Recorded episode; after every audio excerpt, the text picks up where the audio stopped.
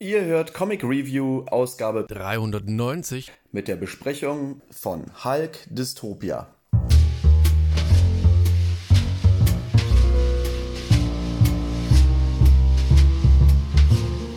Hallo und herzlich willkommen mal wieder zu Comic Review. Ich bin's heute mal wieder Helge.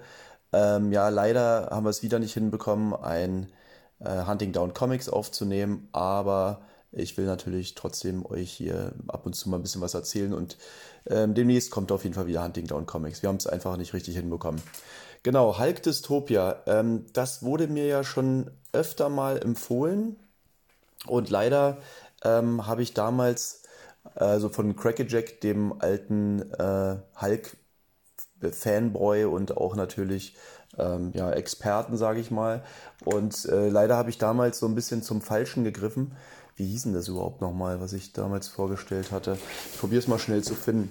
Aber jedenfalls habe ich diesmal das Richtige. Also, und zwar ist es, das heißt auch auf Englisch ähm, Future Imperfect, deswegen bin ich da schon so ein bisschen durcheinander gekommen. Genau, Maestro, Krieg und Frieden hatte ich damals vorgestellt, was ich nicht so richtig krass fand, wo ich aber auch ehrlich sagen muss, das hätte man wahrscheinlich in einer anderen Reihenfolge lesen müssen. Also wahrscheinlich hätte ich einfach Dystopia zuerst lesen müssen, weil Maestro ja, ist sozusagen dann der Nachfolger, der darauf folgt, so ein bisschen auf Dystopia.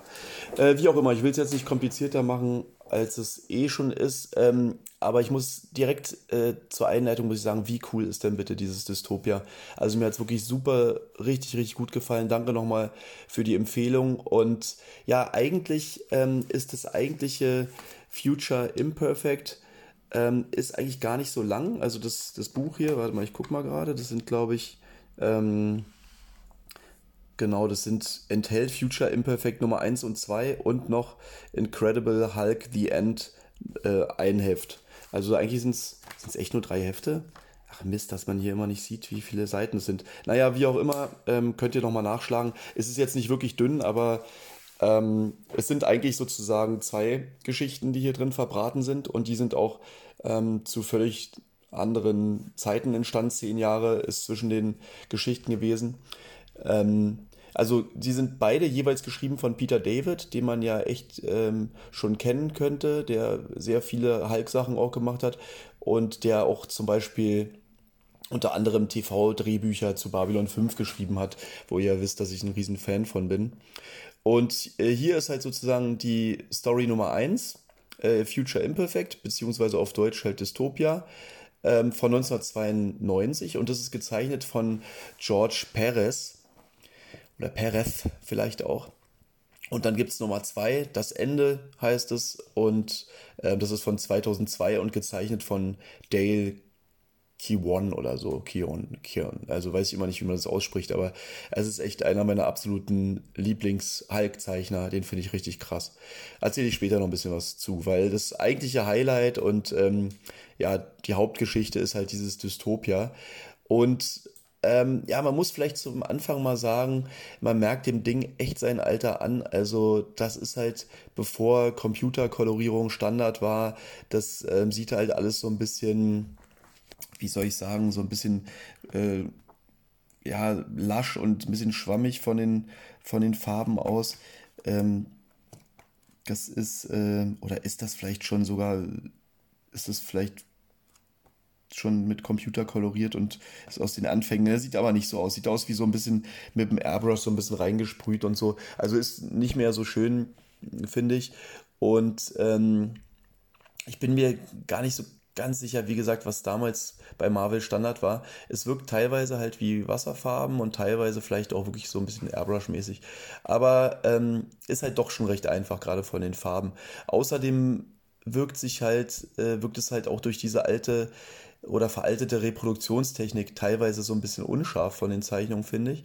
Also heute wird ja das meiste direkt, ähm, also entweder direkt gescannt oder ähm, oder halt am Computer sogar gemalt. Und deswegen ist natürlich die perfekte Schärfe und genauso wie es gemeint ist, sind die Farben und die Zeichnungen.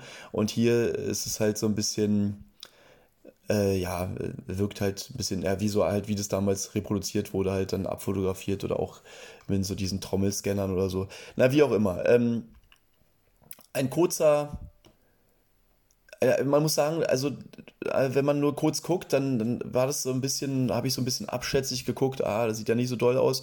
Und es wird dem Ganzen aber eigentlich nicht so ganz gerecht, denn wenn man sich erstmal drauf einlässt, merkt man, was für ein Können und äh, was für eine verrückte Anzahl von Details in diesen Zeichnungen steckt. Das ist wirklich Wahnsinn. Und ähm, Gleich nach dem ersten Mal umblättern wird man dann mit so einer absurd aufwendigen Doppelseite belohnt. Es ist wirklich Wahnsinn. Es ist ohne Übertreibung sind da hunderte von Bewohnern dieser dystopischen Stadt Dystopia gezeigt und die drängen sich hier auf dem Marktplatz rum und das wirkt halt tatsächlich wie so ein Wimmelbild und äh, tatsächlich ist auch im Vorwort ähm, da steht tatsächlich, dass der Zeichner sich den Gag äh, nicht verkneifen konnte und äh, eine bekannte Wimmelbildfigur dort versteckt hat mit Namen Walter. Ich habe sie allerdings nicht gefunden. Ich weiß auch nicht, ich gucke mal ganz kurz.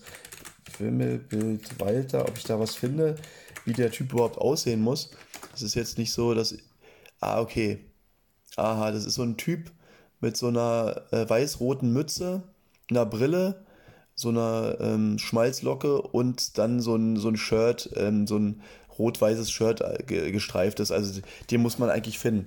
Ich probiere den mal nebenbei noch ein bisschen zu, zu finden, obwohl das schaffe ich jetzt wahrscheinlich nicht. Aber wenn einer von euch den findet, ihr könnt den ja vielleicht mal, könnt ihr mal beschreiben, an welcher Stelle ihr den gefunden habt. Aber fand ich jedenfalls, ist echt krass. Und äh, worum geht's denn überhaupt? Also Peter David schreibt auch im Vorwort, dass seine Idee eigentlich war, die Terminator-Story ähm, mit einem Twist zu erzählen. Und so ist es so, dass in einer dystopischen Zukunft, also circa 100 Jahre in der Zukunft, ähm, herrscht dort Hulk unter dem Namen Maestro brutal über die letzten Menschen, die halt den dritten Weltkrieg überlebt haben. Und ein alter Freund von ihm, und ohne jetzt Spoiler zu nennen, aber ist ganz interessant und ganz witzig auf jeden Fall. Ähm, also ein alter Freund von Hulk hat die Idee, mit Hilfe einer Zeitmaschine den jungen Hulk aus der Vergangenheit hierher zu holen, um ihn gegen sein älteres Ich dann antreten zu lassen, als äh, letzte Hoffnung sozusagen. Und in dieser Hinsicht ist es halt tatsächlich so eine umgedrehte Terminator-Story. Also aus der Vergangenheit kommt jemand, der in der Zukunft helfen soll. Äh, bei Terminator war es ja so ein bisschen umgedreht. Also jedenfalls ähm, äh, was für eine coole Story, wirklich, muss man wirklich sagen. Diese drei, äh, äh, die, äh, Quatsch, die drei, sag ich schon, ähm, diese verschiedenen Versionen von Hulk, also die beiden Versionen, äh, die da aufeinandertreffen, also der alte Maestro, der gefühlt äh, von jedem Freund halt verraten wurde und nicht mehr an das Gute im Menschen glaubt, ähm, ja, und halt, und halt der äh, junge, frische äh, Hulk sozusagen. Also, es ist auch so zum Beispiel so cool gemacht, dass, obwohl eigentlich alle Superhelden tot sind, äh, wurden sie trotzdem total clever eingebaut. Und zwar, ähm, das ist vielleicht für mich also eine wirklich der, der schönsten Ideen. Das ist halt so eine Art und auch schönsten Location. Das ist so eine Art Museum, in dem diese Utensilien alle Superhelden ausgestellt sind.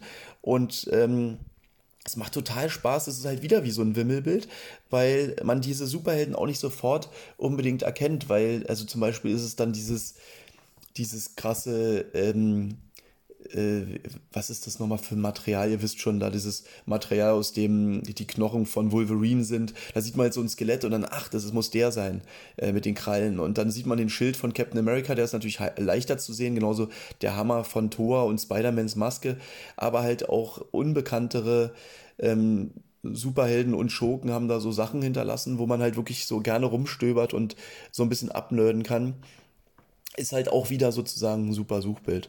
Und ja, beim, beim Showdown ist auch ganz schön, also es ist nicht nur sozusagen äh, Staffelei oder Staffelage oder wie man es nennt, also so Beiwerk, sondern beim Showdown spielen die auch nochmal eine Rolle. Ich will natürlich nicht zu viel spoilern, aber ich muss sagen, das ist für mich ganz klar eine der besten Hulk-Stories.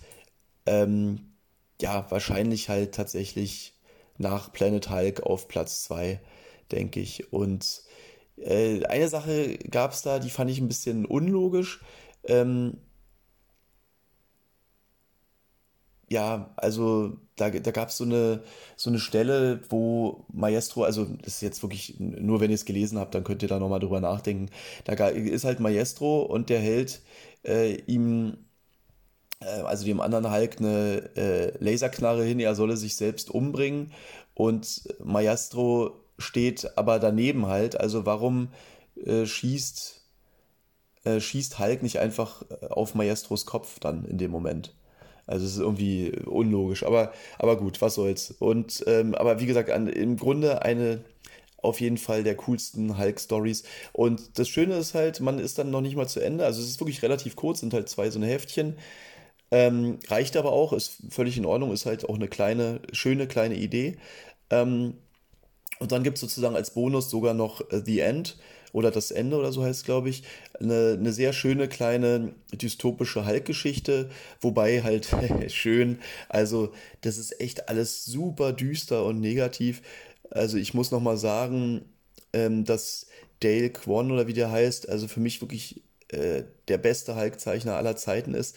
Das sind teilweise wieder so krasse Bilder im Comic, also wie sehnig und übertrieben er die Muskeln immer zeichnet. Ähm, einfach cool, finde ich. Also der hat ja auch, ich bin halt auch Fan von seinen anderen Sachen. Der hat ja dann zum Beispiel The Pit, habe ich öfter schon mal hier erwähnt, danach gezeichnet, nach Hulk. Und man kann sagen, ähm, The Pit ist eigentlich, ja, weil er Hulk nicht malen darf, als seine weil Hulk halt nicht seine Figur ist. Das ist sozusagen seine Version von Hulk. Der ist dann halt grau, so wie Hulk damals war und hat immer so eine Ketten um den Hals. Ist ja auch bei, bei Hulk öfters, dass er so eine Ketten ähm, war auch wahrscheinlich so ein bisschen der Zeit geschuldet. Da war ja auch so, Spawn hat ja auch immer diese Ketten gehabt.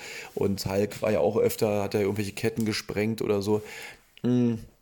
Also hat mir jedenfalls auch immer super gefallen. Aber worum geht es überhaupt bei dieser zweiten Geschichte?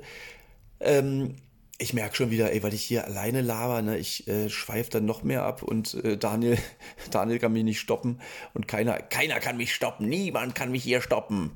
Ich bin der Meister des, naja, okay, egal. Ähm, also worum geht's? Der Hulk äh, ist halt der letzte Überlebende auf der Erde, wobei man könnte sagen, ja, Bruce Banner und Hulk sind die letzten Überlebenden, denn ähm, ja, irgendwie sind es wirklich hier in dem Comic wirklich diese, wie so eine schizophrene Persönlichkeit, sind es wirklich zwei, also richtig dieses typische, so wie Hulk eigentlich ursprünglich mal gedacht war, Mr. Jekyll, Dr. Hyde, nee, Dr. Jekyll, Mr. Hyde, ähm, also Hulk hasst den Bruce und Bruce hasst den Hulk und ähm, Bruce will nach über 200 Jahren Einsamkeit einfach nur noch sterben, aber Hulk lässt das einfach nicht zu. Und ähm, ja, sein Hass ist einfach zu groß und er will leben und ja, das, dieser Hass, wie das halt immer ist, also ähm, der, der baut ihn dann wieder auf und ähm, außer ihm gibt es auf dem Planeten eigentlich nur noch so eine so zahllose Insekten, die überlebt haben. So wie man das ja auch immer sagt, dass nach der Apokalypse halt irgendwie, weiß nicht, die Kakerlaken uns überleben werden. Und hier sind es halt wirklich äh, zahllose, Tausende, Millionen und die, ähm, die verfolgen ihn immer. Also die sehen halt, ah, hier gibt es was zu essen. Und regelmäßig wird er fast komplett verzehrt, also abgenagt, wirklich relativ gruselige, explizite Bilder. Ähm, was ich auch ein bisschen seltsam kannte, äh, fand, das war mir gar nicht bewusst, dass, dass man Hulk so ja, auffressen könnte oder, oder dass der äh, wirklich von so sind Insekten, die ja eigentlich sozusagen einzeln jetzt keine Gefahr sind, aber halt einfach die Masse und weil es halt wirklich einfach Milliarden sind oder so, ähm, schaffen die es halt jedes Mal ihn abzunagen, sind dann satt, hauen wieder ab und äh, über die nächsten Tage regeneriert sich dann dieses Fleisch von Hulk und das Spiel geht wieder von vorne los. Und ja, Hulk hat dann noch so eine Art Begleiter, so ein, weil Außerirdische dachten ursprünglich schon, es gäbe keine Menschen mehr und kamen auf die Erde.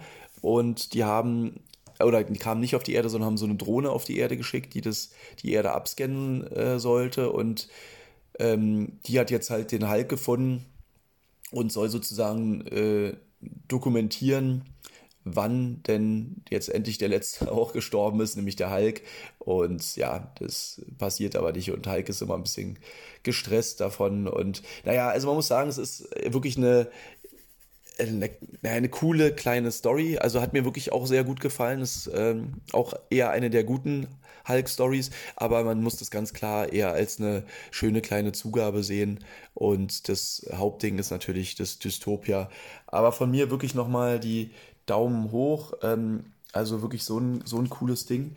Und ich probiere jetzt nochmal, während ich hier laber, nochmal schnell, ob ich doch nochmal diesen Typen da finde. Damit den, jetzt weiß ich ja immerhin, dass der so ein rot-weißes Shirt hat.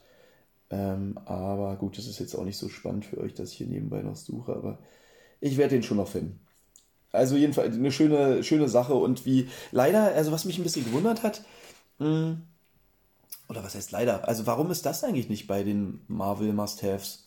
Also ich würde sagen, sonst gibt es kein Hulk-Heft äh, für mich oder keine, äh, vielleicht weiß Crackerjack noch ein paar äh, Stories, die so, die so ähm, ungewöhnlich oder so, ja, so außergewöhnlich so super sind halt.